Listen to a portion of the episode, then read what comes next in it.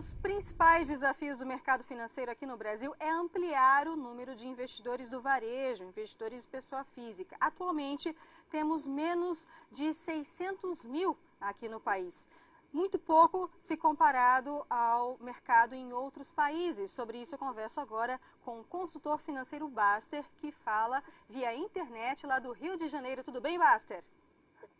Tudo bem, Lucerne? Tudo jóia. O que, que, você acha desse número? Temos menos de 600 mil investidores pessoa física. É muito pouco, não é?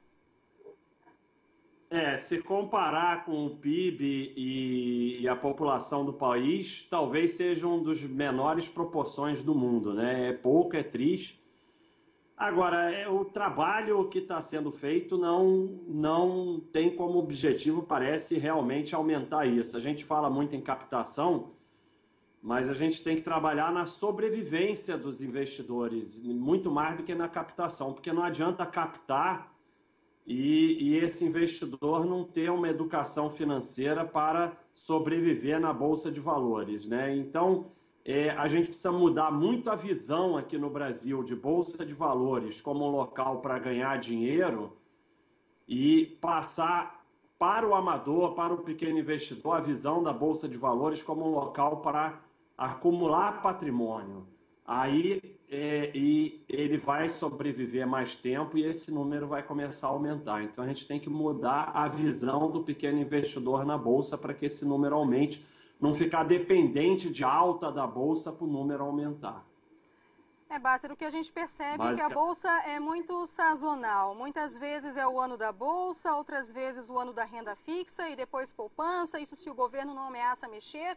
A gente tem pouco mais de 20 anos de estabilização econômica aqui no Brasil, mas não o suficiente ainda para as pessoas verem a bolsa de valores como um capital a ser deixado, né? É, a gente tem esse problema de que a geração no comando do, do dinheiro, a geração que tem mais dinheiro ainda é uma geração que viveu a inflação alta, né? Então, a noção de acúmulo de patrimônio ainda não está bem estabelecida, né? E essa questão de girar, é, sair da renda fixa para ação, para tal, isso é extremamente danoso, né? A gente precisa é, é, é, colocar nas pessoas a noção de acumular patrimônio. Patrimônio se acumula, não se gira. O que se gira é capital de risco. E eu trouxe para você, já que você falou na volatilidade da bolsa, tem um dado muito interessante que eu tirei do blog do Stephen Kennedy. É, bem rapidinho dá para eu falar. Se você olhar a bolsa anualmente, você vai ver 93% das vezes em alta. Se você olhar todo trimestre, 66, 67%. Toda semana, 59%. Todo dia, 54%. E cada minuto, 50,17%. Então, quanto mais o curto o prazo que você acompanha e tenta operar, mais difícil é para o pequeno investidor. Né? Então, é, a gente tem que incutir a noção de patrimônio, a noção de acúmulo de ações de empresas boas por longo prazo para que esses pequenos investidores consigam sobreviver na bolsa. Baster, para a gente só comparar a cultura de investimento aqui do Brasil com os Estados Unidos, a gente tem umas imagens para ilustrar que são imagens do cinema mudo, imagens em preto e branco, que foram exibidas aí antes de um filme no início do século passado, incentivando os norte-americanos a investir na bolsa, até como uma forma de investir no capital produtivo do país, ampliar a produção lá nos Estados Unidos e, consequentemente, melhorar a economia. Basser, fazendo um paralelo aí, é que a gente tem menos de 600 mil investidores pessoa física e lá próximo de 50 milhões. Onde a gente errou? Afinal de contas, as duas bolsas são centenárias, tanto aqui quanto lá, não é? É, o problema todo é que com inflação e juros altíssimos, né, é, investir na produção deixa de ser tão interessante, né? Lá eles têm, eles tiveram taxas de juros altas até no, nos anos 70, mas a história deles é de taxa de juros baixas, né? Então, é, você precisa investir na produção, precisa.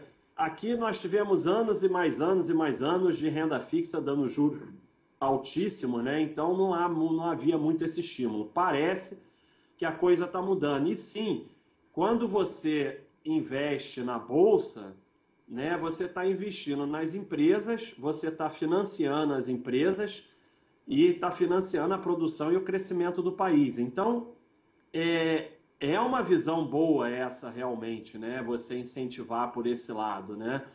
Mas o que a gente precisa é de mais tempo de estabilidade econômica para que a noção de acúmulo de patrimônio em ações, né, que, é, é, seja mais difundida na população brasileira, né? E aí assim a gente vai conseguir aumentar esse número, né?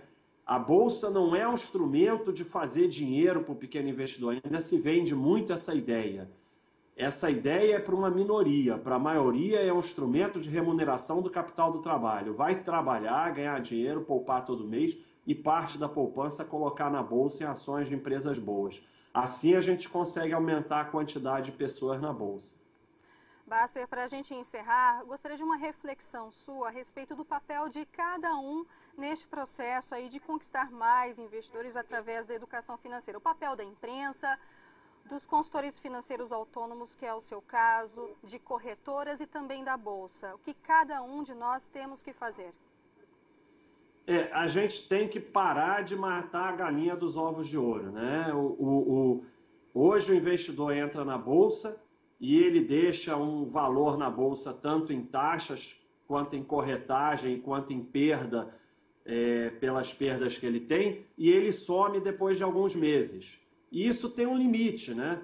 Então todos nós juntos temos que mudar esse pensamento com o objetivo da sobrevivência do pequeno investidor na bolsa. E aí, no longo prazo, a bolsa crescendo, todos vão ganhar muito mais. Então, é, é, cada um tem o seu papel nessa educação. É, as pessoas que se beneficiam disso pensar que vão se beneficiar muito mais se esse número aumentar e pensar é, é, em acabar com essa filosofia é, de curtíssimo prazo e de ganhar dinheiro e de uma hora é renda fixa, outra hora é bolsa, outra hora é não sei o quê. Quer dizer, a mídia tem um papel importante nisso também. Você está aí fazendo um trabalho excepcional de educação, então se informando melhor sobre isso. Então, todos têm é, um papel nisso, na mudança desse paradigma. Né? A bolsa não é um instrumento para o pequeno investidor para ganhar dinheiro, é um instrumento para remunerar o capital do seu trabalho. Todos têm uma função na mudança dessa filosofia, que é o que vai fazer com que a bolsa realmente cresça. Baster, para entrar em contato com você pelas redes sociais e também o seu site, não é? É, eu é Baster no Facebook, Baster no Twitter e Baster.com, bem fácil. B-A-S-T-T-E-R, tem dois T's.